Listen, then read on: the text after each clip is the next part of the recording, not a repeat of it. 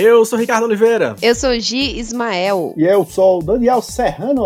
E esse é o Caderno das Coisas Preferidas, o podcast em que a gente se reúne para falar sobre as coisas que a gente mais gostou durante a semana e também anotar algumas notinhas em rodapé. Sejam muito bem-vindos ao episódio 7, que tá chegando pertinho do 6, porque eu sei que chegou atrasado, mas chegou. Pelo menos chegou, já é alguma coisa. A gente vai começar hoje sem muitas delongas, mas eu ouvi falar que Giovanni Ismael teria alguma coisa para compartilhar com a gente é, de algum ouvinte ou algo do tipo. Oh, tenho sim um áudio que eu vou mostrar para vocês e depois eu falo sobre ele, certo? Ok. Aqui vai. E aí, galera do Caderno das Coisas Preferidas. Sou Matheus Pimenta, ouvinte aí de vocês desde o Universitar.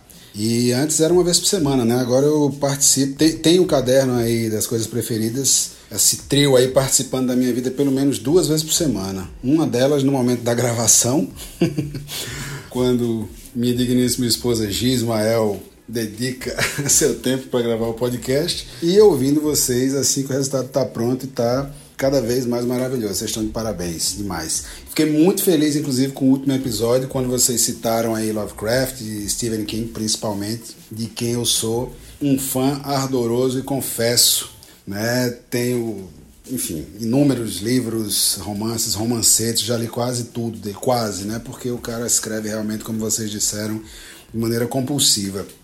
Uma das curiosidades é a, a, que o próprio Stephen King, ele é um conhecedor, fã e leitor voraz também da obra de, de Lovecraft. E algumas coincidências, né? O Lovecraft tem a ligação com Maine, estado onde Stephen King nasceu, né, e, e, lá ainda reside. E inclusive tem um conto de Stephen King chamado Crouch End, né, que é um bairro de Londres, que está na coletânea Pesadelos e Paisagens Noturnas, que inclusive foi adaptada há muito tempo para uma série que passou na TNT. E esse talvez é o conto dele mais ardorosamente Lovecraftiano, eu recomendo a todo mundo, né? Porque tem os não apenas a, a, os monstros de Lovecraft, mas a narrativa é muito parecida, né? E a loucura envolta no conto também. Recomendo. Crouch End. Valeu, galera. Aquele abraço gigantesco em todos vocês. Nos vemos por aí. No caso de Gi, já já. Um cheiro. muito bom, excelente. Olha o nível, meu amigo. É, Sério. É. Como, como, como chegar, né? Não, então, é, ele chegou em casa hoje falando que tinha ouvido o podcast e ele veio falando comigo muito empolgado sobre esse. Ah, inclusive, porque isso que vocês citaram, não sei o que. Eu fiz, espera, você tem a dizer alguma coisa sobre esse podcast? Manda um áudio pra gente, porque a gente coloca no podcast pra outras pessoas ouvirem o que tem a dizer. Você, obviamente, quer compartilhar seu, seu conhecimento de Stephen King. Gente, tem uma prateleira aqui em casa que é só de livro de Stephen King, de Matheus, assim. São. Ele tem dezenas de livros dele, de fato fato, ele é tipo esse, esse fã do cara. Essa prateleira tem que ser bem larga, né? Porque geralmente os livros são meio. É, grandes, assim. é, é, mesmo. É daquela industrial. Pode crer. Muito bom. Obrigado, Matheus. Obrigado mesmo, cara. Eu, eu, essa semana eu escrevi. Aliás, na verdade, eu, eu já tinha começado a escrever, mas eu tinha prometido há uns três episódios atrás e eu publiquei só essa semana é, lá no Diversitar a grande aventura de por que o podcast Diversitar acabou e por que o caderno começou, que envolve é, toda essa relação familiar que agora acontece entre os ouvintes e a gente, né? Porque agora a gente tem é, ouvintes que são o, o, os esposos e esposas, né? Raíssa ouve o caderno das coisas preferidas fazendo faxina e assim vai. Então, é bom para quem, assim, para quem ficou carente, né? Do podcast Diversitar e nunca entendeu o porquê, né? É, vai lá, lê o texto, é, um, é quase um e-book meio grande assim, mas vale a pena. Mas é isso, obrigado. E lembrando, se você quer mandar pra gente seu áudio comentando também, manda. É simples, você vai lá no anchor.fm, é, que é o, o lugar onde a gente publica o podcast, e aí você pode baixar o aplicativo para celular e lá tem a opção de você gravar uma mensagem para os seus podcasts é, preferidos. Que eu tenho certeza que o seu preferido é o caderno. E aí, claro que se você tiver acesso a gente aí nos inboxes de Instagram e de WhatsApp, que é por onde pode mandar áudio, manda também, não tem problema não, manda lá que a gente baixa, bota para tocar aqui. A gente tá doido para ouvir as recomendações de vocês. A gente vai para as nossas coisas preferidas da semana. Eu queria que Daniel começasse hoje. Conta aí, Daniel. Vamos lá. É, a minha coisa preferida da semana é uma minissérie documental é, da Netflix. Não, não sei exatamente quando estreou, mas faz pouco tempo. Pelo menos apareceu para mim há pouco tempo, é desse ano. É chamada High Score, que em português se chama estranhamente GDLK, que eu vim descobrir que é uma sigla para Godlike. E eu não sei em que ambiente virtual se usa essa abreviatura de Godlike, mas Godlike seria tipo, sei lá, seu fodão no jogo. A série conta, como já outras séries tentaram fazer também, né? Contar a história dos videogames, mas ela parte para uma abrangência mais ampla. Nossa, a abrangência mais ampla foi, foi assim. um abraço, Sarinha. É, mas deixa aí.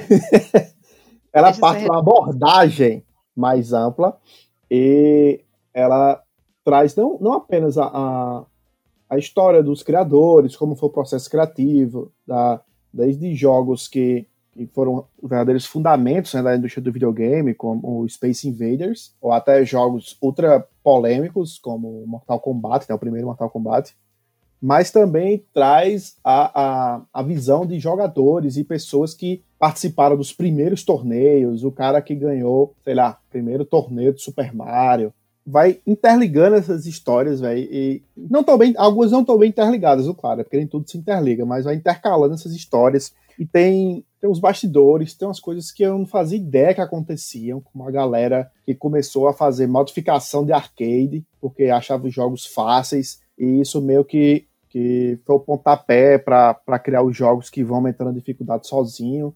Bicho, eu achei, para quem é, é gamer feito eu, gamer. Hum, não sei nem se eu sou tão gamer assim ultimamente, mas quem sempre gostou e cresceu com videogames, por assim dizer, é já um documentário que voa, velho. São, são seis episódios, né? Cada um tem cerca de uma hora. Mas pra mim, bicho, voou. Voou de um jeito que acabava o, o episódio, eu já, fica, já deixava rolando para ver o próximo. Muito bem produzido, achei muito bem editado também. Tem uma narração em off é, bem legal umas animações para fazer as ilustrações, umas, umas paradas em 8 bits para ilustrar que estava acontecendo. Bicho, é muito bom, velho. Muita curiosidade, muita coisa massa, massa mesmo. É, tu falou gamer e desculpa, antes de você continuar, eu preciso contar uma história. Conta aí, pô. É, porque é uma história boa e eu fico lembrando, fico rindo toda vez que eu lembro. É, então, eu tava numa festa de um amigo, uma festa de aniversário de um amigo, e conversei com esse outro amigo dele que eu tinha acabado de conhecer. E aí, ele era um gamer e ele tava me falando de uma história engraçada quando ele foi numa loja daqui de uma pessoa. É, ele chegou nessa loja, no shopping, para comprar um jogo. E aí o atendente chegou assim para ele, virou para ele e perguntou: "Você é gamer?" Aí ele disse que na hora ele entendeu: "Você é gay, man?" E detalhe que esse menino é gay. Então ele fez: "Rapaz, e assim, eu sei que man é essa gíria de hétero, né? Então quando ele virou para mim e perguntou: "Você é gay, man?" Eu disse: "Gente, o que é que isso tem a ver com alguma coisa? Sou, mas tipo, o que é que tem a ver com isso?" aí ele falou assim, aí o cara ficou sem entender direito o que é que era. Ele: "Não, você é gamer?" Aí ele: "Ah, tá, também. Sou, sou gamer sim." Também toda... é ótimo. Gente, toda vez que eu escuto o nome gamer agora, eu lembro dessa história ele falando: "Você é gay, man?" Porque hétero não tem dessas coisas, né? Falar man. É. Ei, mas... Eu acho que deve ter. Eu não sei. Será? mas foi interessante como rolou uma espécie de. Todo mundo saindo do armário no meio de uma loja de videogame, né? Assim, é, então. Foi, foi. E eu, essa história eu nunca vou esquecer. E, mas, tipo, sobre essa série, eu vi que realmente ela lançou, acho que foi semana passada, faz, foi bem recente. E justamente pelo que você falou, Daniel, no começo, eu não ainda. Não dei o play ainda. Que foi justamente que muitas séries e, e alguns filmes, é, documentários tentaram contar assim, a história do videogame, de alguma forma, mas sempre me pareceu muito assim, um papo, um papo meio vamos apresentar para os pais o que é que é o videogame, sabe? não foi uma, é, eu não, por enquanto eu não vi nenhuma nenhuma série, algo assim, documental que fizesse eu me interessar realmente pelo conteúdo e, e achar interessante, eu que estava acrescentando alguma coisa. Cara, tem, tem uma muito legal no YouTube, inclusive faz parte aí dos YouTube Originals, né, que tu recomendou um da semana passada, que é o Mindfield, e o Marcus Brownlee, que é o MKBHD no YouTube, é um cara gigantesco, né, tem 11, quase 12 milhões de inscritos no canal dele de tecnologia. Já entrevistou Bill Gates, Elon Musk. O canal dele é fantástico e ele fez uma, ele foi uma parceria com o YouTube, fez uma série YouTube Originals chamada Retrotech. E aí tem dois episódios. É, um deles é meio que fora da temporada, assim, mas que tá dentro da mesma série, assim. Um sobre o Game Boy e outro sobre o Sega Genesis, que é o nosso Mega Drive. O que é, que é interessante na série que ele que ele fez é que, além de ter um pouco mais de. Assim, é uma super produção, filmada como com cara de documentário e tudo mais, mas tem um pouco cara de vlog, por, por ser no canal dele de YouTube. É, só que tem uma diferença, um twist interessante. É porque o, o Marques, ele é, ele é tipo meio novo, assim. Ele é meio que da temporada anos 90, da, da galera que nasceu nos anos 90, tipo, é, sei lá, alguém que tá aqui no podcast. E que. é, e que, enfim, não, não acompanhou tão de perto certas coisas, não viu acontecer. Mas para eu mesmo não vi acontecer o Game Boy com tanta intensidade, porque foi já pegando os últimos Game Boys e tal. Mas ele coloca muito isso na perspectiva de que ele é um cara jovem, que é uma referência no mundo da tecnologia, do conteúdo da tecnologia, mas que não conhece, não, não conhecer de não saber o que é mesmo, assim, várias coisas é, do universo do videogame mais retrô, mais antigo. E aí o episódio vai entrevistando pessoas da área, pessoas que têm um background maior da área e especialistas, ao ponto de que tem um, um dos episódios, eu acho que é no do Sega Genesis, que eles, eles compram coisas é, velhas tipo aqueles acessórios antigos de videogame para testar hoje em dia. Então tem, tem tipo uma coisa assim, existiu já nos anos 80 roupas que você colocava e que tinham sensores e que quando você é, dava um chute ou levava um chute no jogo, você sentia alguma coisa na roupa. O que é muito estranho você saber que existia uma coisa assim nos anos 80, porque nem hoje em dia a gente tem um negócio desse que funciona direito. Mas alguém fez nos anos 80 e ele comprou esse negócio no eBay da vida e foi lá testar. Então tem um trecho muito legal de um desses episódios que é testando essas coisas é, velhas, retrô, mas que eram meio com cara de futuro na época que foram lançadas. É bem interessante. É, e, na, e a série, assim, ela se chama High Score, né? Porque ela meio que foca. Acho que todo episódio ela foca em alguma pessoa que participa de um campeonato, um cara que era muito bom no videogame, se destacou, ganhou uma viagem, ganhou um prêmio, etc. Mas ela meio que acaba, ao, ao explicar como surgiram uh, as várias modalidades de jogos que a gente tem hoje em dia, e, e os, os, jogos mais conhecidos, o que influenciou, acaba não sendo um documentário, né, como, como falei, sobre pessoas muito boas em videogames, acaba sendo um panorama geral da história dos videogames. E o que eu achei legal é porque ele é meio, meio focado nas pessoas, tá? Ele não é tão focado na história do videogame em si. Mas vou dar um, um exemplo aqui. Por, é, você tem o clássico Pac-Man, e você tem um outro jogo que eu sempre tive curiosidade de saber, que é a Miss Pac-Man, que é a esposa do Pac-Man, por assim dizer. E eu sempre achei que isso tinha sido só uma continuação, como tem em muitos videogames, é, lançou o Pac-Man, ah, agora vamos lançar o 2, que é a Miss Pac-Man. E, bicho, não foi isso de forma alguma. tinha um jogo Pac-Man que era sucesso, e tinha uma galera é, universitária do MIT, eu acho, que eles alugaram as, os arcades, botaram no dormitório lá, e eles cobravam da galera para jogar nos intervalos e faziam um mega dinheirão né, com isso e que acabou pagando parte da tuition deles é, na universidade. Só que essa galera percebeu que a, o, quem jogava estava ficando muito bom nos jogos e estava passando muito tempo jogando e com uma ficha só. Aí disseram, não, a gente tem que deixar o jogo mais difícil. Então vou modificar os jogos. E aí eles começaram a pegar os jogos e começaram a modificar para a partir do momento que o cara fosse avançando no jogo, o jogo ia começar a ficar mais difícil, aparecer itens novos, ficar mais rápido, mudar a fase, o mapa, etc. E o que eles fizeram? Eles chegaram num ponto que o Pac-Man está fazendo um grande sucesso e eles falaram: não, vamos alterar aqui o Pac-Man, vamos fazer o nosso Pac-Man diferente. E aí foi quando surgiu, entre aspas, a Miss Pac-Man, que só virou Miss Pac-Man porque teve todo um rolo jurídico por trás, envolvendo, se não me engano, a Atari e tudo, e esses caras acabaram sendo contratados, e a versão modificada do Pac-Man que eles estavam fazendo acabou virando e sendo lançada como Miss Pac-Man. Bicho, é, é cheio dessas histórias aí.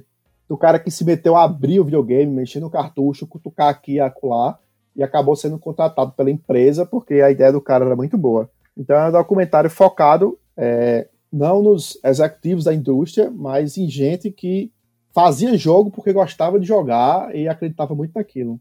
Enfim, já falei muito e recomendo. Vá assistir High Score, que é muito bom. É muito bom. Ó, gente, como lembrou, a gente. É, me lembrou aquele. aquele outro é, documentário, né? Eu esqueci como é o nome dele agora, mas era um documentário sobre o, o criador do daquele jogo super famoso do Xbox. Halo? É, não, cara, um jogo independente. Ah, fez. É, como é o nome daquele jogo que é, um, que é uma bolinha de sangue assim que vai andando? É, Super Meat Boy. Então, Oi. é do criador do Super Meat Boy. Como é que é o nome do documentário? É Indie Game? Acho Deve que é isso. Ser. Mas é porque é. o Indie Game também fala de, do, do Fest também, né? Ah, é, mas não é tão é, eu acho que fala, mas. Porque é o mesmo cara, não? Agora eu tô na dúvida. É? Eu tô na não, dúvida né? também, não lembro. Eu, assisti esse documentário, mas faz muito tempo mesmo. É, não, é, um, é, é, bem bom esse documentário. Eu, eu, não lembro, faz tanto tempo já que eu não vi, que, que eu vi que eu não, não lembro dos detalhes. Mas é um documentário muito bom que não, não foca necessariamente em história de videogame, foca na história dos caras, né? Na produção de jogos independentes e que conta isso de um jeito muito, muito legal mesmo. Ah, e me lembrou também que aí essa. Eu, é engraçado me sentir velho pensando nisso, que é aquela é, é, websérie Videogame High School, né? Que foi feita ah, pelo, um pelo Rocket Jump. Clássico do YouTube. É, que não é. Acho que chegou a ter, ter publicado na Netflix, nos primórdios da Netflix no. Brasil. Eu fui até procurar pra ver se tava no catálogo e não tá mais. E, e que teve três temporadas, cara. Pra quem não pegou essa história aí, é uma, é uma, uma websérie feita pelo canal Rocket Jump, que era conhecido por fazer vídeos com efeitos especiais, tipo caseiro, independente assim, eles conseguiram financiamento para fazer uma websérie em que um, bom, um monte de adolescente vai para uma escola específica para quem quer ser jogador de videogame profissional. Então, a premissa é bem legal e que a série foi super bem é, estruturada, assim. A primeira temporada, e, pelo menos, foi onde eu vi, foi divertida. E visionária, né? Porque isso daqui a pouco Sim. é real. Sim, sim. Não, daqui a pouco não, né? Já, é. é. Tipo, as, as, os times de esportes não, não têm uma escola de esportes, mas já tem como se fosse o quartel-general, né? Os caras ficam, Isso. moram lá, né? Passam o dia inteiro treinando, já é meio que o mesmo clima, né, da coisa. Só, só um, um algo que eu, uma história que eu lembrei lá do documentário também, que é muito boa, porque eu sempre fui fascinado sobre a história de como o jogo ET da Atari quebrou a Atari que a galera enterrou cartucho porque o cartucho não vendeu. Não sei se vocês é, sabem. É, então. E aí no documentário traz essa história e o que eu fiquei mais abismado é porque eu sempre achei que aquilo tinha sido uma parada do tipo, ah, foi uma decisão administrativa muito ruim, a galera, o time não, não fez direito. Bicho, tinha um cara na Atari que ele tinha sido responsável por desenvolver o jogo de Indiana Jones, Indiana Jones e a Arca Perdida tinha sido um jogo de sucesso. Aí o bicho estava comemorando que finalmente tinha concluído o jogo. O jogo tinha saído, já estava sendo produzido. Ele disse que três dias depois de concluído o jogo, ele recebeu um telefonema do cara dizendo: A gente quer que você faça o jogo do ET, mas precisa sair até o Natal. E era tipo junho, tá ligado? Aí o cara fez: Eu tenho cinco meses para fazer o jogo do ET, eu acabei de fazer um jogo. Aí o cara fez: É, você topa? Aí o cara disse que pegou e fez. Ah, velho, foda-se, eu topo. E topou. Aí então, beleza. É, se prepara que daqui a dois dias você vai para vai mandar um avião, que você vai pra reunião com o Steven Spielberg, você vai ser o pitch do jogo para ele. O bicho fez, bicho, eu não tenho nem jogo.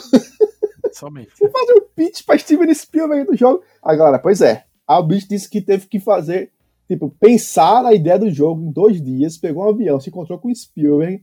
Bicho, é muito bom o cara contando a história dele, porque foi claramente você, tipo, você vê a empresa grande e você não consegue imaginar que foi, tipo, um atropelo gigantesco, tudo em cima das costas de um cara só, velho. O cara, tipo, ele conseguiu fazer um jogo inteiro em cinco meses, mas o jogo foi um fracasso, porque é óbvio, né? Quem quer fazer um negócio que prestasse um deadline apertadíssimo assim? É, velho. É, é cheio dessas histórias super curiosas e, e muito interessante, velho. Como surgiu o primeiro jogo da RPG. É, é, muito doido, é muito massa. Bem legal, Caramba, vale a pena. É, vocês lembram? Tô tentando lembrar, gente. Tinha uma, uma outra série. Eu, eu, enfim, não. Você falou de High Score, não foi, Ricardo? High School. Não, videogame High School. Ah, não, high pera. É a, é a de Daniel. É. É a que Daniel tá falando. Tinha uma série no Netflix que tinha uma proposta muito parecida com essa. Não tinha? Ou é, eu tô viajando? Que, tipo, faz assim um. São dos brinquedos. Talvez seja essa que tá lembrando, não? Que é a história hum. dos brinquedos, que foram muito populares e que tem uma relação com os filmes. Tipo, as histórias ah, dos brinquedos de Star Wars são bem cavernosas. Isso, isso, isso. Porque acho que eles falam de videogame também durante essa série. Falam, algum... falam um pouco porque tem, tem brinquedo que veio de videogame e depois virou é, série de TV, virou filme. É isso, é isso. É, eu tava aqui é com a cabeça de Não, não, mas é legal. É, é verdade. Ai, mas fiquei com muita vontade de, de assistir GDLK, também conhecida como É, pois é. E a grande vantagem de séries documental é que ela se encaixa em entretenimento que você pode ver enquanto almoça. Mas ela merece uma atençãozinha, porque ela é muito boa, ela vai lhe prender. Massa. Muito bom. E aí, Gi, o que é que tu tem pra gente essa semana? Então, a minha dica da semana pode não ser uma dica, para vocês. Pode ser uma dica que vocês venham a gostar. Pode ser uma dica que vocês vão basicamente riscar qualquer outra minha dica futura da sua lista de coisas para assistir, ouvir ou ler. Mas é isso, né? Tô aqui para jogo. Eu quero dar uma dica. Se vocês não gostarem, eu entendo. Se gostarem, bem-vindos ao time pelo Quantas justificativas. É o curso mestre do capitalismo, Nando Moura. então, a minha dica desta semana é um filme chamado Como Falar com Garotas em Festa, em Festas. Esse filme está disponível no Netflix, é um filme de 2017. Ele é protagonizado por Elle Fanning, que hoje em dia ela não é mais a irmã de Dakota Fanning. Dakota Fanning é a irmã de Ellie Fanning. Pois Além é, dela, ainda tem Nicole Kidman no filme e mais um papel que você nunca viu Nicole Kidman antes. É um filme que é um filme adolescente, tem uma hora e meia só de duração, e ele é baseado numa, num conto, é, num conto bem curtinho de Neil Gaiman, e aí vocês sabem que, tipo, como muitas produções ultimamente é, estão fazendo muitas reinterpretações, né? Muitas, muitos filmes, séries, enfim, baseados em histórias de Neil Gaiman. E essa é mais Neil uma Gaiman, delas. Neil Gaiman é o Stephen King da vez. É, justamente. Acho que descobriram, entre aspas, que tem tanta coisa dele, ele deve estar cedendo aí os direitos autorais para fazer o que quiserem, sabe, com a obra dele. E aí, esse Como Falar com Garotas em Festas é um conto muito curto e eles desenvolveram uma coisa muito maior no, no filme. Maior que eu digo, tipo, mais ramificada do que o conto realmente trata. E basicamente é sobre um grupo de garotos, são três garotos que vivem na Inglaterra nos anos 70 e eles são garotos punk. Eles são da cena underground punk, estão descobrindo todo o movimento punk. É, é numa época que eles já acham que o The Clash traiu o movimento punk porque se vendeu e gravou CD e foi pra não sei onde, enfim. E aí, o protagonista do, do filme, que é Anne, esse garoto punk rocker que desenha histórias em quadrinhos independentes e tem uma zine, ele não sabe realmente falar com garotas. Ele é um garoto de 15 anos de idade, tá para fazer 16 anos, e é super desajeitado. Ele não tem experiência nenhuma com meninas, ele é muito tímido. E aí os amigos dele, os outros dois amigos dele vão levar ele para uma festa para ele aprender como falar com garotas, né? Tipo, vai vai se aprender na prática mesmo. E aí, gente, é um filme que ele traz muitas referências e, e o roteiro vai para muitos lados, certo? Eu não vou contar o que, que é, porque acho que vocês precisam assistir. Mas basicamente ele encontra com essa, essas garotas nessa festa, mas não são garotas exatamente desse mundo. Isso vocês vão perceber logo assim que, que dá o primeiro ato do filme, né? Então eles estão nessa festa e se encontram com garotas que obviamente não são garotas, pelo menos não da Inglaterra, ou que tem uma coisa muito esquisita acontecendo lá. E aí é um filme que eu achei super divertido. Eu ri bastante em umas partes, achei muito sem noção, mas de um jeito bom em outras partes, porque ele pega um pouco dessa estética punk, inclusive Nicole Kidman é tipo uma dona de um pub punk, ela é uma super hum, tipo figura materna punk. É muito bom isso. Uh, e aí. É, Super é... figura materna punk é uma dissonância cognitiva bem. Assim, então... eu tô muito então! interessado agora. Não, gente, é tipo, é um filme que ele é muito por todos os lados, digamos assim, sabe? Ele tem muitas, muitas, muitas pequenas coisas no roteiro e tal, e tem muitos desenvolvimentos para um filme de uma hora e meia só. Mas eu acho que essa confusão toda dele foi tão divertida, sabe? E, e eu, eu, eu tava assistindo o filme pensando, gente, isso vai ser um filme ruim, que eu tenho certeza que eu vou gostar. E eu fui gostando do filme, fui gostando da, da coisa meio brega que ele tinha, vez ou outra, de uns cenários. É, de uns cenários não, de uns diálogos muito sem noção, que que tinha durante o filme. Então o filme tem umas passagens que são muito esquisitas, mas é um esquisito, tipo, uma vergonha alheia legal, sabe? É uma vergonha alheia que, tipo, não é aquela vergonha alheia de enterrar a cabeça e falar, ah, não quero ver isso. Não, é, é um filme divertido, e, em poucas passagens isso.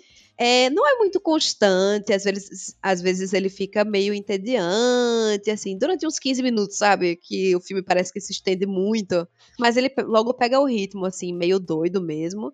E, e é isso. É, eu fui ler algumas críticas. Quando acabou o filme, eu fui procurar a nota dele, né? E eu fiquei muito chocada, gente, porque eu não esperava que fosse não, um filme tão estamos odiado. Estamos falando de uma unanimidade. Unana, meu Deus do céu. De um filme que ninguém gostou.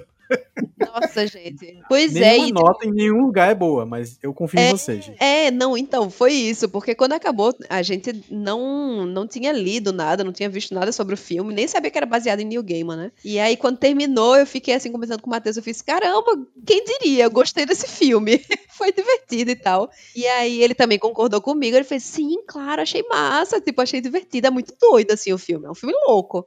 E aí eu fui ver as notas, gente. É tipo, é, no Rotten Tomatoes, a, a pontuação dos críticos é tipo 47. E a do público é tipo 30 e pouco. Claramente. Claramente. e aí no IMDB ele tem uma nota tipo 5,5, sabe? Ai, gente, mas é isso. Vão com a expectativa muito baixa se quiserem assistir. Se não quiserem, não assistam. Mas assim, dei aqui a real, gostei do filme. E é um filme ruim que eu gostei, então é isso. Eu, eu assistiria de novo, inclusive. Veja só, Essa... ele não é tão ruim assim. Neil Gaiman, ele, ele flerta com estranho muitas vezes, né? Ele é, eu acho ele um exímio conteúdo de histórias, tanto é que eu tenho os volumões aqui em quadrinhos de cinema, que eu acho uma maravilha. Mas muitas vezes ele flerta com, com estranho mesmo. E talvez esse filme aconteça isso. Tipo, ele flerte com estranho de uma maneira que possa ser que para você que está ouvindo seja um filme espetacular, como foi para G, mas que para a maioria das pessoas ele não se comunique, né? Fica aí. Não Toda é forma de filmar é válida. Não é espetacular, mas assim, é um, é um filme legal, é um filme divertido, tipo. Por isso que eu tô recomendando aqui, sabe? É um filme que eu achei que vale a pena. Olha aí, uma excelente categoria. Um filme para assistir no almoço. Olha um aí, tá filme tá para assistir tarde. Olha aí, essa categoria, amigo, vai fazer sucesso. claramente se quadra, porque se for baseado em nota, o Power que Daniel indicou na notinha de rodapé da semana passada tá muito perto nas notas. Olha aí. A nota do MDB é 6, a nota do Metascore é 51, então. E eu, eu parafraseio tudo que gente disse aí. Eu assisti, me diverti, fiz, putz, velho, que filme legal, eu veria de novo. Aí fui olhar as notas e todo mundo achou ruim. Cara, se é um filme que você veria de novo, ele com certeza não é um filme pra ver no almoço só. Qualquer coisa que você termine e diga, eu, eu veria de novo. No você almoço? Tanto. No outro no almoço.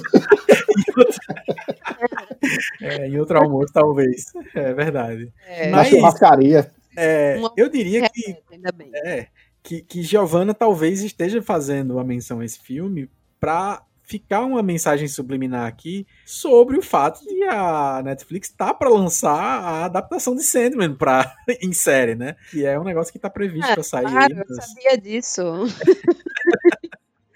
é, tudo pensado. Tudo pensado. Então, eu não sei se é, se é para esse ano, acho que não, mas é, em, em, breve, digamos assim, teremos o Sandman adaptado, né? Uma série específica da Netflix que, ao que tudo indica, terá o é, grande ator que eu esqueci o nome, famoso cantor de banda e também ator que fez o Coringa. Jared Leto. Jared Leto, Jared exatamente. Leto. Supostamente ele vai ser o protagonista lá. Hum. Ah, Mas é isso, né? Como é que é o nome do filme mesmo? Como falar com garotas em festas. Garotas em festas. Isso, que é exatamente o título do, do conto de Neil Gaiman. E Sim. acho que o rola botar aqui no, no na, na, nossa descrição um link para ler, porque eu mandei para vocês um link do conto traduzido. É um link do Medium que um, um rapaz fez a tradução e botou ainda as ilustrações que Fábio Moon e Gabriel Bá já fizeram desse conto. Olha, cara, se tivesse começado por aí, hein? Não, Fábio Moon e Gabriel Bá fizeram ilustrações e aí virou um filme. É. Olha, já teria sido, é, né? Muito bom. Mas eu falei no, no, na, no, processo do meu conhecimento da coisa toda. É, não, total. E foi excelente você não saber que era. Porque eu, eu, eu sei do. Eu soube do filme, eu tinha uma vez baixado esse conto para ler, mas eu não li. É, no, na época ainda no iBooks, né? Do iPhone. E, e aí depois eu fiquei sabendo que o filme estava sendo assim, totalmente detonado. Eu disse, ah, vou, vai ficar para depois. Não sei se vou ver, não. E aí acabou que eu não vi. Mas agora que você falou e tem na Netflix, tem chance real oficial de eu parar pra ver. É, vem ah, assim, detonar, tudo bem. Super é. entendo normal. Mas é, a gente tá. Eu, eu tô hoje aqui com a minha coisa preferida da semana. Também não é nada, é, nada muito famoso, não. Pelo contrário, é também um filme pequeno, mas um filme muito interessante e que ele poderia ter sido indicado no, no episódio passado pelo contexto dele, pelo contexto do que é a história. É, mas é bom que ele esteja ficando nesse, porque aí a gente relembra. Se você não ouviu ainda o episódio 6, o episódio 6 foi, para mim, um dos meus episódios favoritos até agora do, do, podcast, porque a gente falou sobre, não só sobre Lovecraft, como o Matheus lembrou aí no começo, é, mas a gente falou sobre todas as questões sociais ao redor do Lovecraft, depois falou sobre as questões é, sociais também ao redor da série Amor no Espectro, que G recomendou, e enfim, muito mais coisas. E a minha dica dessa semana também tem a ver com isso, que é um filme chamado Peanut Butter Falcon, que não tem tradução em português, o nome é esse mesmo, o Falcão Manteiga de Amendoim. Não faz muito sentido você é, é traduzir diretamente assim. É um spin-off de BoJack, é? Não, é... não, não é. é. Mas poderia ser, pelo título, né? Poderia ser no mínimo o, um episódio. É um filme independente, pequeno, é, mas que traz na, no elenco o grande Shia LaBeouf, junto com a Dakota Johnson, que é a, a estrela lá dos, dos filmes dos 50 Tons de Cinza, etc. É, mas eles não são a estrela do filme. Esse filme conta a história de um, um jovem que tem síndrome de Down, é, chamado Zack, e o ator que o interpreta também se chama Zack, se chama Zachary Gottsagen. E é basicamente a história desse menino que mora num asilo é, para é, não só para pessoas com nenhum tipo de necessidade especial, coisa assim, mas aparentemente pessoas que foram abandonadas pela família que precisam de cuidados especiais. Ele mora lá e ele tá incomodado porque ele quer ir embora, ele não tá aguentando mais ficar lá. E aí ele não tem a quem procurar, a família dele o abandonou mesmo e tal. E aí ele, ele consegue fugir é, da, dessa casa de, de cuidados, uh, cuja enfermeira ou voluntária que tem mais proximidade com ele é exatamente a personagem da Dakota Johnson. Quando ele foge, que por razões que eu não vou explicar para não perder a graça, ele, ele sai somente de cueca, ele vai parar se escondendo ali no, é, já de manhã cedo, depois que ele fugiu de madrugada, ele vai parar num barco e fica escondido nesse barco, e é o barco do personagem do Shia LaBeouf, que é um pescador que tá precisando resolver umas tretas lá com é, uma galera que ele acaba roubando as pescas da galera. E aí, quando eles se encontram, na verdade, o personagem do Shia já tá fugindo, tá tendo que ir embora do lugar onde ele tá, então inevitavelmente o Zack vai junto com ele e na hora que ele tá fugindo é que ele descobre que tinha alguém lá escondido no barco dele e ele vai ter que ir com esse cara é, que ele não conhece é, numa, numa road trip, digamos assim, porque vira um grande road movie sobre, enfim, sobre se conhecer, sobre respeitar, sobre humanizar e tudo mais. Ah, e, cara, esse filme é uma, é uma belezinha, assim, velho. Ele tem. Ele é muito cuidadoso na, no modo como ele trata o tema, no modo como ele coloca um ator que é. Os diretores o conheceram é, já num, numa. Na, na, perspectiva de que ele era um ator que já tinha feito outras coisas pequenas e resolveram escrever um filme para ele mesmo, para o Zachary Gottsagen. E ele foi virou a estrela do filme. E assim, como eu falei, é um filme pequeno, passou batido ano passado. É, estreou nos Estados Unidos ali entre agosto, setembro, outubro ainda estava tendo alguma divulgação e tal, mas passou totalmente em branco aqui. E é, foi por isso que me chamou a atenção, que eu vi uma pessoa recomendando e fiz, que filme é esse do ano passado que eu não tinha nem ouvido falar? E que é muito divertido, tem um pouco de road movie, tem um pouco de coming of age, tem um pouco de aventura na selva. Sabe aquele filme do é, do, do diretor de do Thor Ragnarok, que eu, eu, Cara, vocês perceberam como a gente tá velho nesse podcast? A gente não consegue ah. lembrar o nome das coisas mais. Total. Isso tá acontecendo todo episódio, velho. É impressionante. Thor Ragnarok é o famoso Taika Waititi? Isso, Taika Waititi. Mas eu quero fazer uma pausa e falar especificamente sobre isso. Porque, cara, a gente no podcast Vestar, eu sempre, eu sempre me orgulhei de conseguir guardar o nome dos atores, dos diretores e tudo mais. E até hoje, Raíssa ainda faz. Eu não sei como você consegue saber e tudo mais. E não é me gabando, é só costume. Fazendo muito isso, você se acostuma. Mas, velho, todo episódio, e a gente não deixa tudo na edição, porque a gente corta para poder falar e ficar bonitinho. Mas todo episódio a gente passa meia hora querendo lembrar o nome das pessoas. E sempre fica assim, fulano de tal, do filme tal, dizer que. pra ver se o outro ajuda, né? Pra ver se o outro ajuda.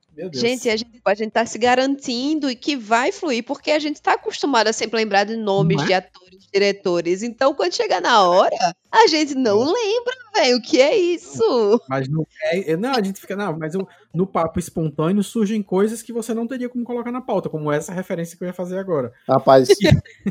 Eu, eu, não, eu nunca lembrei das paradas, não, velho. Não.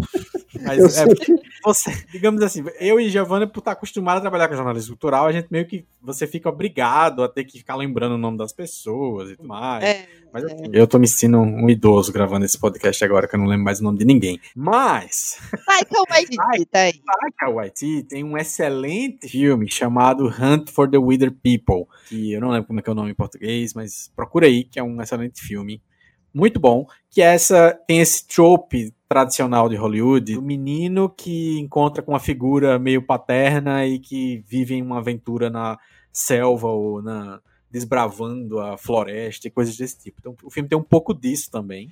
É, e aí a personagem da da Dakota Johnson recebe a missão de procurar ele, então depois ela começa nessa procura a se envolver lá com a, o que é que tá acontecendo com ele, e o filme vai crescendo de um jeito bem interessante. A química entre Shia LaBeouf e o Zack na atuação é sempre é bem interessante, tem um, tem um clima muito legal entre eles, e o filme tem um, um, um, ponto de atenção específico, assim, porque ele decide. O personagem quer fugir porque ele sonha em ser treinado para ser lutador daquela. do WrestleMania, assim, da luta livre americana, aquela luta livre fake.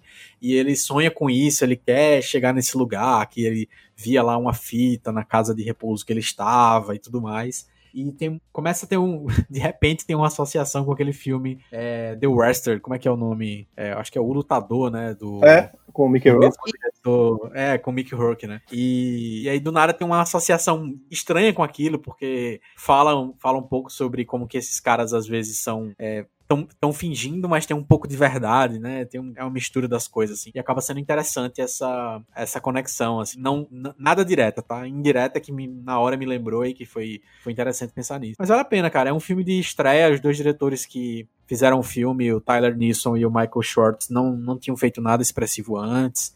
É, são projetos pequenos, curta-metragens, documentários de curta duração tal e que é, tem muita muita beleza no filme assim é muito legal não é um grandioso filme mas é um filme que tem é, sabe eu gosto da, da, premissa de quando você pensa assim e se a gente pegasse um filme desses de você ter um road movie que tem um pouco meio de vida selvagem só que a gente colocasse um personagem que tem síndrome de Down e que fosse é, o protagonista dessa história, ou junto com o Shia LaBeouf fosse o protagonista. Então, o, fi o filme é meio que essa premissa e que funciona super bem, tem momentos super divertidos, muito doces e encantadores, assim, e o final é, pega você de um jeito legal e vale a pena assistir. O Peanut Butter Falcon, que você precisa assistir o filme para descobrir por que, que tem, por que, que ele tem esse título, que não é o mais comercial do mundo, né? Ah, mas você gosta de manteiga de amendoim.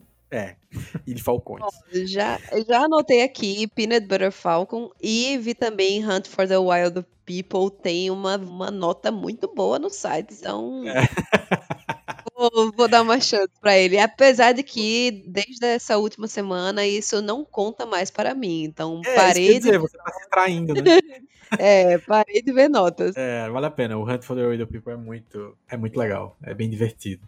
É, enfim, eu gosto de, de tudo que ele fez, do, do que o, o diretor que a gente não lembrava o nome, chamado Taika Waititi. Eu só não vi o primeiro filme dele ainda, o, aliás, os dois primeiros filmes dele, né? O Boy nem o Loucos por Nada, que são filmes mais, mais desconhecidos da galera, mas o Que Fazemos nas Sombras, o próprio Jojo Rabbit, a gente tava, acho que foi, talvez tenha sido um dos, um dos últimos filmes que eu vi no cinema e que é, Matheus e Giovanna estavam na sala, né? Do Jojo Rabbit. Foi Foi! final do ano passado ou começo do ano, alguma coisa assim, né? Foi, gente. Foi, acho que foi no comecinho do ano. É. Foi 6 de fevereiro, vai estrear no Brasil, então eu acho que a gente viu no dia da estreia. Foi mais ou menos. Ah. o último filme que eu vi foi O Homem Invisível, mas eu acho que o penúltimo ou o antepenúltimo foi Jojo Rabbit. Eu acho que Jojo Rabbit foi o último que a gente assistiu antes. É muito doido. Vocês, vocês souberam que Jojo Rabbit ele foi- gerou muita polêmica e tem, tem gente que odeia o filme num nível assim de. Por que você existe filme? É nesse nível. Assim, Ô, louco, pessoa- por quê? Tem muita gente que Então, tem muita raiva do filme. Porque assim, eu, vou- eu preciso dar um micro spoiler pra poder explicar, né? Mas que é uma discussão bem interessante, já que a gente tá falando sobre essas coisas assim é, nos dois últimos episódios. É porque é, o filme, em alguma camada, depois é, mostra uma transformação que geralmente não é muito mostrada nos filmes, que é a transformação de nazistas em, em pessoas que estão pró a, o contexto lá que o filme vai é, mostrar. E aí, essa, esse ponto específico de nazistas que podem ter mudado é muito sensível não só para judeus especificamente, mas para gente que não tolera de maneira nenhuma que possa se colocar qualquer abordagem sobre isso. E isso é um ponto que eu acho que merece muita atenção, mas ao mesmo tempo despreza algumas outras coisas quando você vai ver a leitura, como por exemplo o próprio fato de que o Taika Waititi é meio judeu, ele tem acho que a mãe ou o pai dele é judeu. E isso é uma coisa que é, que é bem interessante, mas que quem, quem gostou tanto do filme, assim, porque eu lembro que gostei muito, eu lembro de Giovanna saindo super empolgada também na sessão, vale a pena você ver essa discussão, porque ela passa um pouco sobre o modo como os filmes retratam coisas que são pontos sensíveis para comunidades específicas, e que se você for no Letterboxd e acessar a página do filme, você vai ver que ele tem uma nota muito dividida, ele não é uma, uma unanimidade. Nos reviews que tem por lá, tem vários, várias pessoas, especialmente judeus, dizendo por que esse filme existe. É um absurdo. E é muito peculiar, né? Pensar sobre Então, Que doideira. um, um comentário que eu ouvi, assim, perto de mim, foi da minha sogra. Ela é, é muito cinéfila, ela assiste muito filme, ia direto pro cinema com o meu sogro, enfim. E aí, quando ela soube de, de Jojo Rabbit, na verdade eu não lembro se foi ela que soube disso ou se foi algo que meu marido comentou comigo, que ela simplesmente não gosta de nenhum tipo de ficção que traga o tema nazismo. Então, qualquer coisa que mexa com esse tema específico, é, que foi algo tão pesado para nossa humanidade, qualquer coisa que tenta fazer comédia com isso, ela já não, ela já tem um bloqueio natural, sabe? Eu vi que muitas pessoas têm esse bloqueio quando pegam um fato histórico e de alguma forma mudam isso para um caráter de entretenimento. É, e isso é uma crítica que muita gente tem, por exemplo, a Tarantino nos últimos filmes, né? Em Django Livre, ele pega um contexto de escravidão nos Estados Unidos, e aí é, Bastardos Inglórios, o nazismo, a gente tem o mais recente, né, Era Uma Vez em Hollywood, que é sobre é, os assassinatos em série pelo culto do Charles Manson. Então, tem, tem de fato essa, essa leva, digamos assim, de espectadores que tem um bloqueio mesmo para quando a ficção pega temas mais densos e cruéis, digamos assim, para transformar em entretenimento. É. Que, é, que essa é a outra parte das críticas ao filme também, né? Que é o modo como o, o Taika Waititi, né, que é ele mesmo, inclusive, que interpreta Hitler, como ele retratou a figura de Hitler e resolveu colocar o humor nela, é também um ponto sensível para algumas pessoas, mas sensível tanto numa camada pessoal como numa camada de artística mesmo, assim, pessoas que acham isso é, quase nessa mesma perspectiva que você tá falando, assim, olha, isso aqui não deveria ser desse jeito, porque não faz sentido ser desse jeito. O que, tipo, vai muito do repertório e vai muito do, do que você você entende do que vem antes do próprio filme, do que ele, e do que ele mesmo já fez antes, né? E o contexto rapidinho do, de, de o Hitler estar sendo. A, a, figura do Hitler no filme é o que é, porque ele está saindo literalmente da mente de uma, de uma criança, né? Então tem Isso. Interpretação também do filme que é necessária. É, total. Mas é bem interessante ver essas discussões. É, mas eu, eu sou muito da teoria de que o é, de que Tarantino é o único revisionista possível, porque ele, quando ele vai revisar a história, ele, ele lasca tudo, ele não tá nem aí pra, pra como foi, ele quer fazer, é, assim, se pudesse ser de um certo jeito, né, vale tudo, né. Mas, tipo, nesse próprio contexto sobre nazismo, tem um, um filme que eu vi recentemente, que é o é, A Hidden Life, que acho que no português, no Brasil, traduziram pra é, Uma Vida Oculta, que é o último filme do Terence Malick, é, que conta a história de um, de um, um agricultor alemão que é convocado para a Segunda Guerra Mundial, mas ele, é, ele se nega a a se alistar, enfim, a servir ao exército, porque ele se nega a fazer o juramento de fidelidade a Hitler, né, que era obrigatório você como soldado alemão fazer esse juramento. E aí ele se nega e por causa disso ele começa a ser perseguido e ele vai preso e tudo mais. E é um pouco esse lado de você contar outras histórias sobre o universo do nazismo, por exemplo, que são histórias de pessoas que foram que resistiram à situação e que é um em algum nível é um pouco sobre isso. Jojo Rabbit também, mas aí para quem não viu, não vale a pena contar tanto para não estragar a história. E aí, Daniel, conta aí pra gente o que, é que tem pra adicionar aqui na, nas notinhas de rodapé. A minha notinha de rodapé, eu vou me ater ainda à temática gamer e eu vou indicar, é, não é o canal, mas talvez eu lembrar as pessoas de assistirem, que o canal do React, famoso React Channel, que já teve seus dias de glória no YouTube, mas continua um bom canal para certas coisas ainda. Ele começou agora a série do React com o The Last of Us 2. Então, se você já jogou The Last of Us, continua órfão como eu continuo e quer continuar consumindo o material da série, ou o canal React começou a série lá com os teens, que quando jogaram primeiro eram as crianças e agora são adultos, eu não sei mais.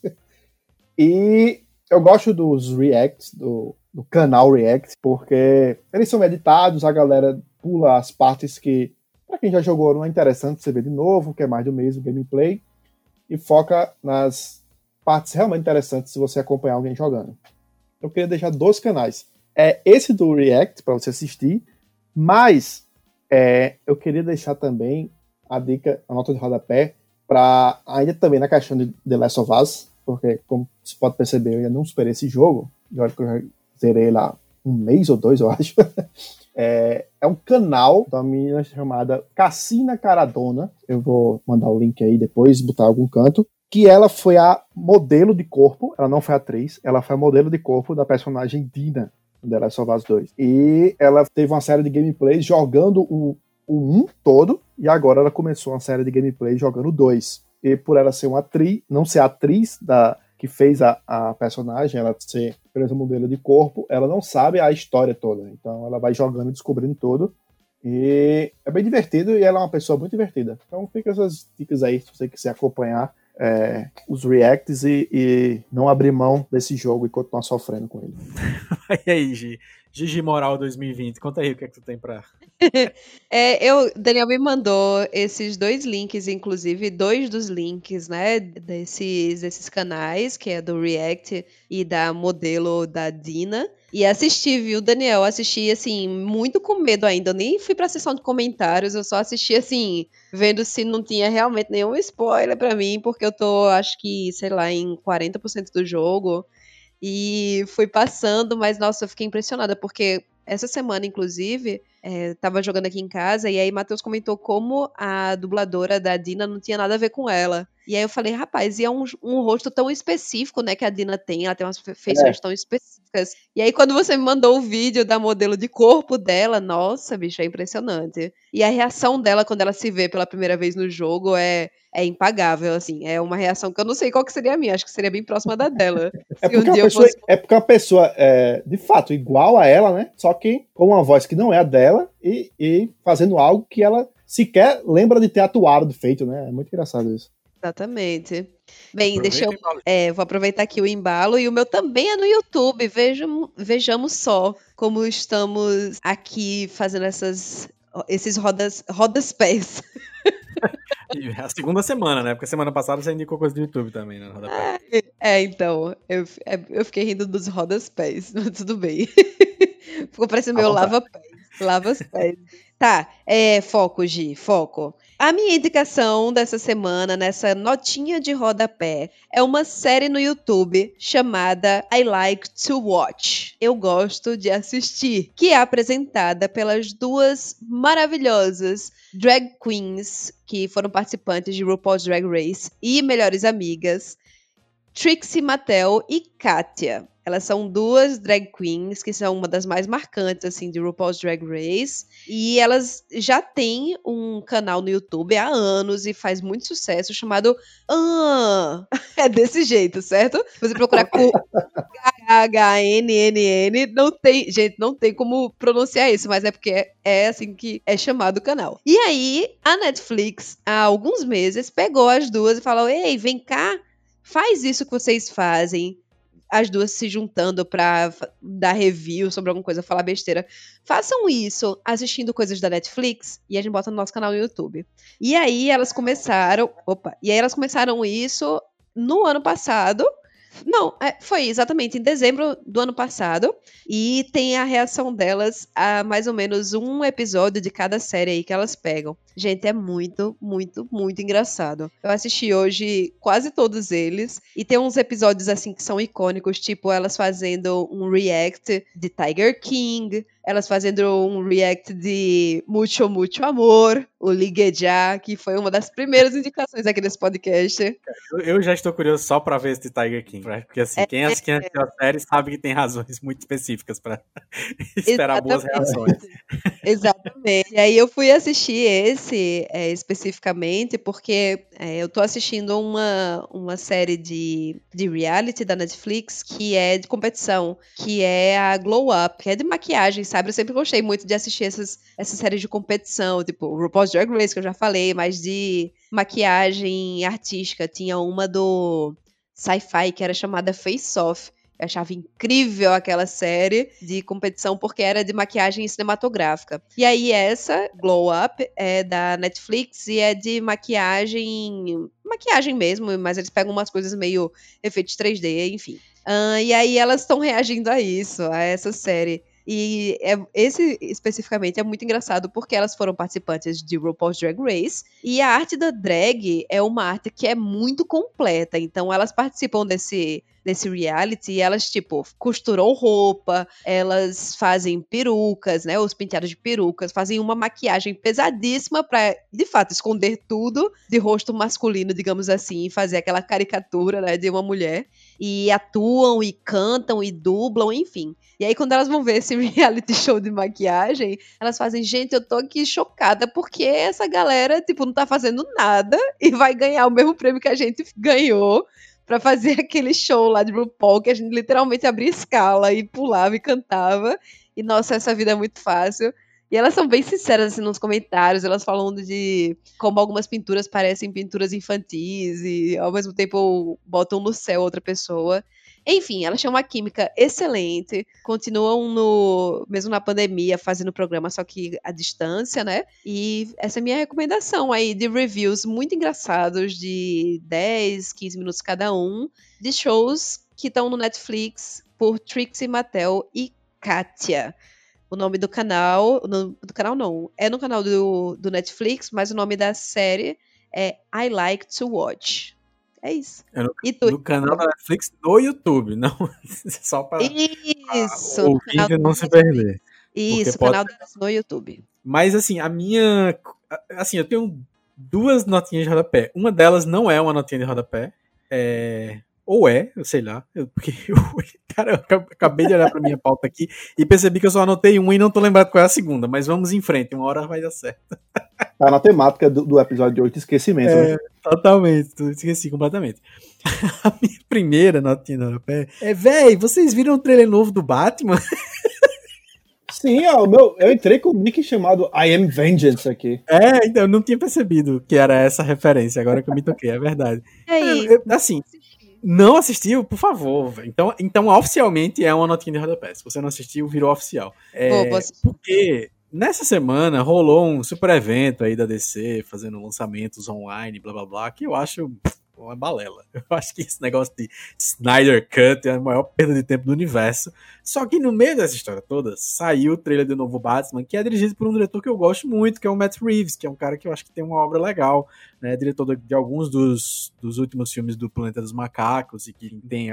É, alguns são muito bons, e que é, que ele como novo diretor me chama a atenção, assim, porque eu vejo um, um já, já cria um ponto de interesse para mim é, por, um, por um tipo de coisa que eu tô com muita resistência. Eu tô com resistência em geral a filmes de herói, assim, cansado demais, é, mas eu tô muito mais cansado ainda de coisas da DC, assim, muito mais do que o normal.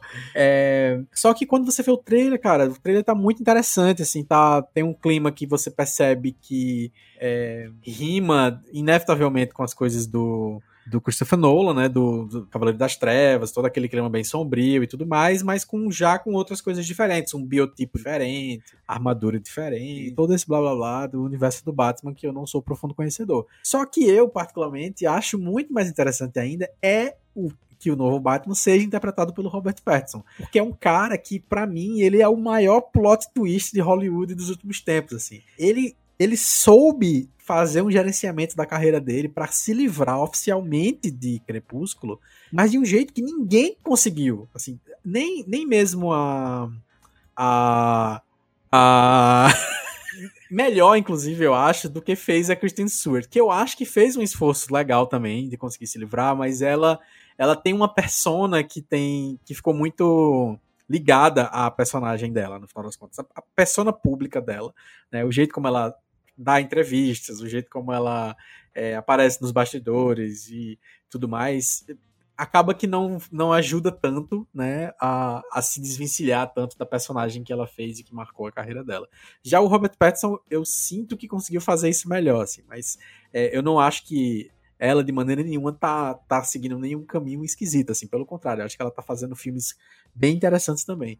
Mas eu, eu acho isso super assim, é, é para mim é um dos principais pontos de atenção, além de ter o, o, Matt Reeves dirigindo, é o fato de que escolheram o Robert Pattinson e que ele parece estar tá bem. É, as piadas com My Chemical Romance são inevitáveis porque o final mostrou um rosto específico né, do Batman que sem a máscara que revela muito sobre como é que o máscara, como é que o máscara, como é que o Batman fica de máscara, né? Que é com pintar os olhos para poder ficar mais é, sombrio e tudo mais. Mas eu achei legal. Daniel, no, vocês não, ouvinte não tem como saber, mas quando a gente entra aqui na salinha que a gente usa para gravar, é, podem colocar um nick. Eu sempre fico trouxa yeah. e coloco o meu nome, enquanto Giovanna e Daniel sempre entram com nicks é, do Mirk, assim. Claro. Daniel chegou hoje com I Am Vengeance, que é uma fala específica do trailer, né, Daniel? É. Bicho, tu tá falando aí que Robert Pattinson conseguiu se desvencilhar da figura dele em Crepúsculo? Eu acho que não eu acho que ele nunca se vinculou à figura dele em Crepúsculo, porque se você pega as, as entrevistas e os press releases da época, desde quando os filmes estavam sendo lançados, ele já achava uma merda o papel que ele estava fazendo. ele nunca é, se vinculou. A galera perguntava, e aí, o seu personagem se inspirou o quê? Aí ele falou, não, eu acho que ele é um cara egocêntrico que se auto-odeia, então eu fiz um personagem assim, um cara que, se, que não gosta de si mesmo e que se odeia. Aí, tipo, acho que nunca se vinculou. Ele nunca levou a sério a parada de Crepúsculo, na verdade. Eu acho que ele foi esperto o suficiente para entrar pela grana, fez um bom pé de meia para poder fazer agora trabalho independente se quiser pro resto da vida. E tá aí. Conseguiu. É, você concordo totalmente. Inclusive, agora sim, falando especificamente sobre as outras coisas que ele fez e que chamam muita atenção, assim, esse é um ponto que é interessante, porque a carreira dele especificamente, do que vem depois de Crepúsculo, Sim. chama muita atenção, assim, só que é chamar atenção pelo, pelo excêntrico, pelo. Ah, se esperava que ele fosse fazer para sempre papéis de galã e ele não fez isso, né? É, ele foi fazer filme com Dave Cronenberg, ele fez o Farol, esse filme recente é. do Robert Eggers. É, mas para mim, assim, o melhor papel dele nessa história toda é o no filme Bom Comportamento, que é dos mesmos diretores do Uncut Gems, né, que tá na Netflix. Infelizmente, Bom Comportamento não tá disponível, acho que nenhum dos streamings que a gente tem aqui no Brasil, mas é dos mesmos diretores do Ben e do Josh Safdie, e que ele, assim, tá mas um absurdo de bem, assim, ele tá muito, mas muito bem, muito bem mesmo, e que era um, um tipo de atuação que se fosse um filme que tivesse um orçamento maior e que tivesse feito campanha de Oscar, ele poderia ter, no mínimo, assim, é, sido é, um dos indicados, assim, porque ele tá bem demais e que ele, enfim, ele tem uma série de filmes que ele vem fazendo nos últimos tempos que fogem muito desse universo é, do que ficou mais claro para ele do Crepúsculo, mas que ele soube, soube ou quis, né? Como o Daniel mesmo falou, ele simplesmente é, foi fazer o que ele na verdade sempre quis fazer. É, dizer, o que eu ia dizer era isso, né? Não é só que ele pegou, tipo, aproveitou depois do filme Crepúsculo e se enveredou por filmes B. Porque fazer filme B, menor, Daniel Radcliffe faz umas doideiras aí, muito doido também. Só que Sim. eu acho que o Petson, ele além de saber escolher, tipo, ele sabia exatamente para onde ele queria ir, como ele, ele entregou, né? Ele, ele, se dedicou, estudou e ele entregou uma atuação condizente com o tipo de filme que ele estava procurando. E aí se destacou. Sim. É mas deixando, deixando claro que Swiss Army Man, o filme em que Daniel Cliff interpreta um morto que tem poderes que tem poderes fantásticos, é um filme fantástico. É. Vale muito a pena. Eu demorei porque achava que esse filme ia me frustrar eternamente, mas quando eu assisti, eu fiquei, meu Deus, por que eu demorei tanto? Eu não sei se era na Netflix, mas tava na Netflix. Terceiro filme anotado Veja. aqui. Qual é o nome? Veja, é muito divertido. Swiss Army Man, que é ele com o cara que eu esqueci o nome, que fez Sangue Negro. E... mais um cara esquecido. Tu, é porque, desde que tu falou. É, saiu da Netflix. Desde que tu falou o lance de Robert Pattinson aí, pra mim só me vem à mente uma história muito doida dele. Que é, na época de Crepúsculo, ele tava com um stalker. A menina tava para ficar todo dia na frente da casa dele, tá ligado? Ela em pé, stalkeando na frente da casa dele. Até que um dia ele aloprou, parou e fez: Ei, ei, vamos sair pra jantar? Aí a menina fez o quê? Aí foi. Chamou a menina pra jantar. Aí a, a menina aceitou, né? A fã, malucona. E pra meu Deus, vou jantar com o Edward. Aí a bicho começou a falar lá dos problemas da vida dele, que tava um saco, abraço. tipo, um jantar mega deprê. E a menina deixou ele pra lá. Não teve mais saco de aguentar o cara falando esse dos problemas é da vida. celebridades, esse é o segredo. É, ficou tudo mudo aqui pra mim. Não, eu tava falando com o microfone no mudo mesmo, não foi nada não. Eu tava falando sozinho mesmo. Quer dizer que você Oi? esqueceu de tirar o, o microfone do mudo. Exatamente. Tava todo Esqueci. mundo mudo. Eu deixei no mudo ah, porque. Nossa, que engraçado. Tá. Não, eu tava falando que. Mas se vocês quiserem pegar uma entrevista, um, um bate-papo nesse mesmo clima aí do almoço, jantar que ele teve com a fã, que é muito esquisito, barra deprimente. É, tem uma série no YouTube chamada Actors on Actors, do, da revista Variety, né? que é um bate-papo entre Shia LaBeouf e Kristen Stewart, que são duas figuras assim muito excêntricas no bate-papo, porque eles, cara, eles parecem eles parecem que são de outro mundo, os dois. E é, eles estão sempre completamente sem vontade de estar tá fazendo o que estão fazendo. mas que de repente começa eles se entrosarem, é. sabe? Como se eles não se conhecessem. E eles começam a, a bater um papo. E... mas ao mesmo tempo é muito esquisito. Tem uma hora que você fica cansado de tão cansados que eles estão fazendo. O nome do. Deveria ser Papo Blazer, né? É muito, pronto, é uma excelente definição. É um papo blazer entre Shia LaBeouf e Kristen Stewart e vale a pena você assistir. É, mas é isso, eu realmente ah, fui procurando aqui enquanto a gente tava falando sobre qual era a minha outra notinha de rodapé, mas eu não tô conseguindo lembrar. E é, vai ser o filme do Batman. Não tem problema, rendeu um, um papo. Ó, eu só Veja. vi um meme eu só vi um meme, não assisti o trailer, mas vi um meme que era mostrando os, a progressão dos filmes do, do Batman ao, redor, ao longo dos anos. E aí. Preto. Ficando mais escuro, exatamente. Até que em 2020 e pouco ele tá totalmente preto. Então já supôs que tá bem escuro esse trailer. Tá, tá, tá, tá sim. Mas. Essa é a essência da coisa. A graça do trailer também é procurar Colin Farrell. Sério? Ele tá no trailer? Tá no trailer. Ele é o pinguim. O, o, pinguim? Não, eu sabia que ele ia ser o pinguim, mas ele tá no trailer? Tá no trailer, a maquiagem tá assim absurda, você não conhece ele nem a pau. É um cara que tá falando no, no, meio de uma galera assim? Ele é um gordinho. Vou ver se eu é, no WhatsApp. É, um cara que tá falando no meio de uma multidão assim, tá tipo num palanque. Eu olhei pra esse cara e fiz, não é, eu conheço esse cara de algum lugar, não, é, não é possível que te, seja Colin Farrell, não. Nossa. Caramba. Pois é ele mesmo. Vou mandar aqui no nosso grupo do WhatsApp. Não tô vendo nenhuma imagem no. Não tá indo aqui, não. Ah, não, tá, entendi. Não é o cara que eu tava pensando, não. Mas eu, eu, eu tô vendo aqui um thumb e realmente tá, tá bem diferente. Colin Farrell, grande ator. É, não tá indo não, mas procura aí Colin Farrell no debate pra quem você vê aí. Então é isso. É isso. É isso. É isso. Caderno das É. preferidas. ai, ai. Hoje tá engraçado. Tá muito É engraçado.